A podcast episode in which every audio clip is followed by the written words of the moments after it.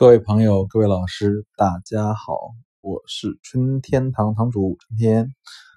然后今天我想分享一个啊，叫做鸡汤帖吧。鸡汤帖就是说，嗯，我们在低潮、人生低潮时啊，怎么熬过？这句话其实是我自己的一个可能去年到前年的一个经历的一个总结吧。这些人生低谷的时候，其实都是我的这个爱好啊，就是我的瓷器爱好，让我能够坚持了下来。因为从去年开始，前年开始吧，我创业经历了失败，然后包括离婚，包括和最好的朋友因为创业的事情又闹崩了啊。这些低谷的时候，其实都是瓷器让我，嗯，一个人能够坚持下来，然后能够更通彻的看到这个世界啊，看到自己人生的意义，看到自己未来该怎么走。因为从很小的时候我就热爱收藏瓷器，啊，从瓷片儿，从老谱到残器，啊，到民窑，到官窑，啊，然后到各种各样的好的不同的瓷器，啊，其实一步步的积累，让我对瓷器有了很很很强大的热爱吧。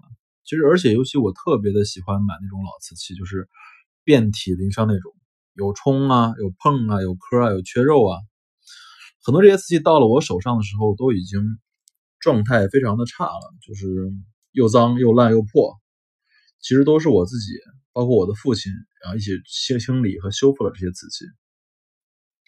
所以每次遇到困难、遇到挫折的时候，我都想到这些老瓷器啊，他们历经了百年，可能甚至几百年啊，经历了很多无数的转手和流浪，经历过粉身碎骨，经历过世间百态。